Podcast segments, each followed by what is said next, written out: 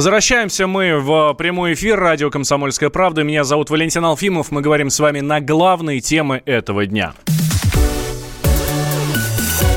Слушайте, но ну, накануне же арестовали, уже не задержали, потому что задержали позавчера, а арестовали на два месяца экс-министра открытого правительства Михаила Абызова. Его подозревают в хищениях на 4 миллиарда рублей. Сам он своей вины категорически не признает, но э, все-таки, э, все-таки его арестовали и не помогли даже 4, э, те четыре адвоката, которые с ним были в суде. Вот. Но тем временем стало известно, как все было. Ну, в смысле, схема, по которой э, Абызов работал, ее очень хорошо описал э, коммерсант. Преступное сообщество общество бывший министр создал не позднее апреля 2011 года. Ну, то есть в апреле 2011 оно уже было. А, а это, кстати, за год до назначения министром по делам открытого правительства. Давайте тему продолжит Илья Шуманов. Это зам директора Центра антикоррупционных исследований Transparency International. Шла о создании этой схемы, э, вовлечения в эту схему федерального государственного унитарного предприятия которая получал, поучаствовала в выкупе акций э, от э, коммерческих предприятий по завышенной стоимости. Речь идет о том, что структуры близкие или филированные с, Абызовым, а вот, я так понимаю, по мнению э, следствия, он координировал работу этих, этой группы людей.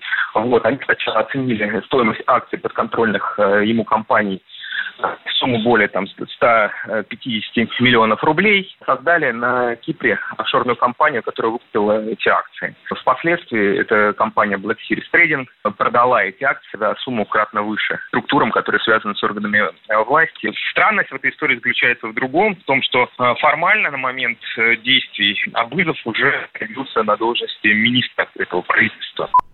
Это был Илья Шуманов, замдиректора Центра антикоррупционных исследований Transparency International. Я напомню, что э, подозревают Абызова в хищениях на 4 миллиарда рублей. Он своей вины категорически не признает. 4 миллиарда, это здесь я не просто так сейчас повторяю 10 раз. А, своей вины он категорически не, не признает. Но «Комсомольская правда» посмотрела, чем владел экс-министр, который, собственно, которого обвиняют в этих 4 миллиардах. У нас на связи Дина Карпицкая. Дина, здравствуй. Здравствуйте. А, что, да, действительно э... не к чему придраться? Да и ну как тебе, Миш, сказать, э, во все декларации наших чиновников, вот, понимаете, вот даже так с первого взгляда открываешь и начинаешь теряться, потому что там такое количество указано предметов недвижимости, больших площадей, там, машин, мотоциклов, э, и вообще все так не стесняет. Что касается Абызова, то он большой любитель загородной недвижимости, и это в его декларации даже о доходах, которые это у нас все чиновники на себя, на своих родственников, детей, жен. А, вот он указывал, что у него квартира, например, имеется в Лондоне площадью 241 метр квадратный, что у него там дом был когда-то, сейчас он куда-то делся, но я подозреваю, что это он оформил ну, на детей тоже там а, большой довольно-таки, там 350 метров.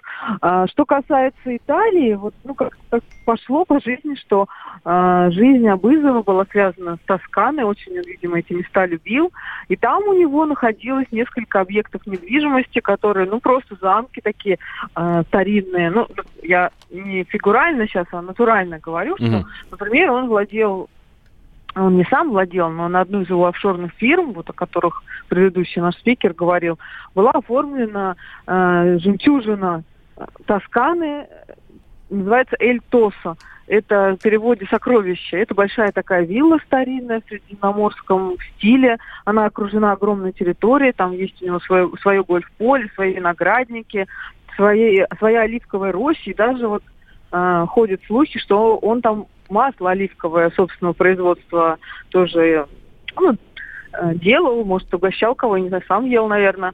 Вот. А, ну, и мы, конечно же, хотели бы посмотреть и изучить, как выглядел своего министра угу. а, Михаил Абызов, да, обычно выдают а, чиновников, что ну, там, пиджаки, пиджаки обычно, ну, человеку простому, обычному не разобраться, дорогой это костюм, дешевый это костюм, ну, как деловой стиль, он и подразумевает такой, да, так. А, и, и что, что, что мы нашли, Дин? Ну, если присмотреться, вот интересная деталь. А, Михаил Абызов очень часто позировал на всяких форумах, и он вот э, показывал всем, что он ходит в самых дешевых электронных часах, чуть ли не китайских. А, и это даже был такой мем своеобразный, на эту тему там много шутили, что вот там китайские часы, китайские часы, еще будет на министра. Но я вчера попросил своего приятеля, он э, работает в ломбарде элитных часов, чтобы он как следует рассмотрел, мы посмотрели штук 30 разных фотографий Абызова, и кое-где и... он Ну давай, Дин, цифра, цифра. Опять же, скромненький ролик за 2 миллиона рублей. Всего нас. Этим, я так понимаю, что никого не удивишь. Но интересен сам факт, что вот эти электронные часы он вот так выставлял, а когда он бывал в роликсах где-то там, ну, обычно в светских раутах, там, в театрах, они у него так были полуприкрыты манжетами рубашки, и вот, ну, очень скромно довольно так он выглядел всегда. Но специалисты, вот, э, стилист э, э Лана, Все-таки, все-таки распознали, да? Распознали. Ну, есть, конечно, да, да. знаешь, пахнет дорогим костюмом, когда каждая строчка к строчке, ткань очень э, такая дорогая. И сейчас мода у богатых людей, то есть, ну, как бы хочется все равно выделить, mm-hmm. понимаешь, ну, костюм, вот костюм. Сейчас делают ткани в Англии, которые прошиты золотой нитью сапфировой. Слушай, золотой, золотой, золотой министр у нас золотого правительства, министр открытого правительства Михаил Абызов был. Да, спасибо большое, Дин. А, большой материал Дина Карпицкого у нас на сайте и в газете обязательно читайте. А мы давайте с вами дальше пойдем. Роскачество составило э, новый рейтинг смартфонов. А, давайте подробнее, подробнее об этом расскажет наш инспектор гаджетов Андрей Рябцев.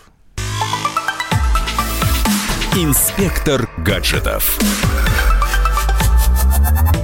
Всем привет, это Андрей Рябцев. Сегодня о лучших в мире телефонах. По крайней мере, на такое высокое звание претендует рейтинг, составленный Роскачеством. Российские эксперты работали вместе с коллегами из Международной ассамблеи организаций потребительских испытаний.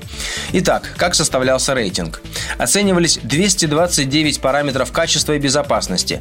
Эргономика, мощность, функциональность, универсальность, удобство интерфейса, а также специфические параметры, например, сканер отпечатка пальцев, прочность, водонепроницаемость, качество передачи передачи речи и так далее. Интересно, что первые три места занял Samsung со своей линейкой S10. На первом месте Samsung Galaxy S10. Apple iPhone XS Max на четвертом. Замыкая десятку Huawei Mate 20 Pro. Эксперты отмечают, что Samsung лидирует по емкости батареи, качеству звука и звонков, а также прочности и водонепроницаемости. А вот у iPhone лучшая камера. Однако айфоны, за исключением модели XR, провалили барабанный тест. В нем аппараты испытывают на прочность. Берегите свои гаджеты. Это был Андрей Рябцев. Счастливо. Инспектор гаджетов.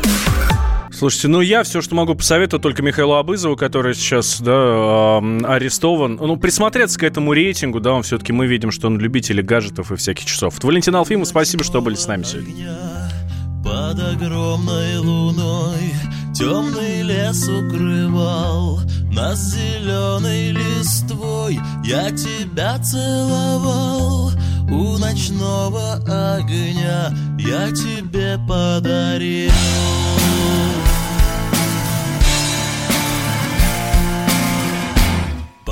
Половинку себя.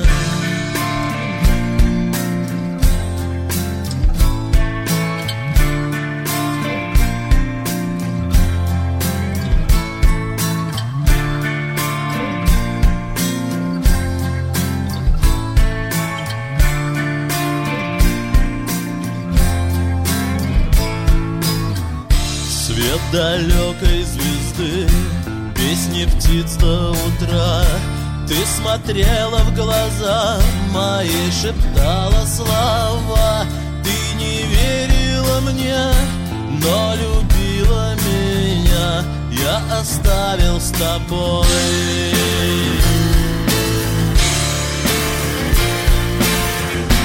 Половинку себя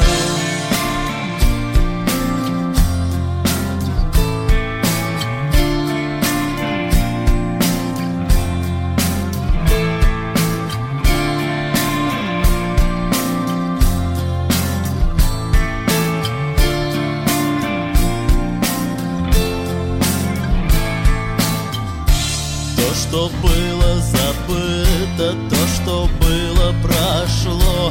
Ты махала мне вслед бирюзовым платком. Я тебя целовал у ночного огня И оставила мне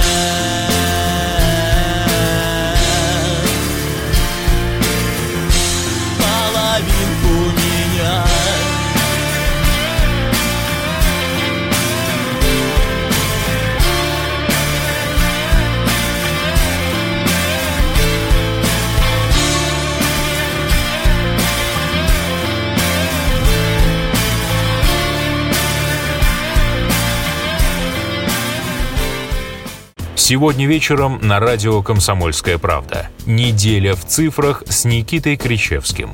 Чистая экономика в прямом эфире. Главные экономические новости обсудим с вашим участием. Слушайте и звоните с 8 вечера по московскому времени.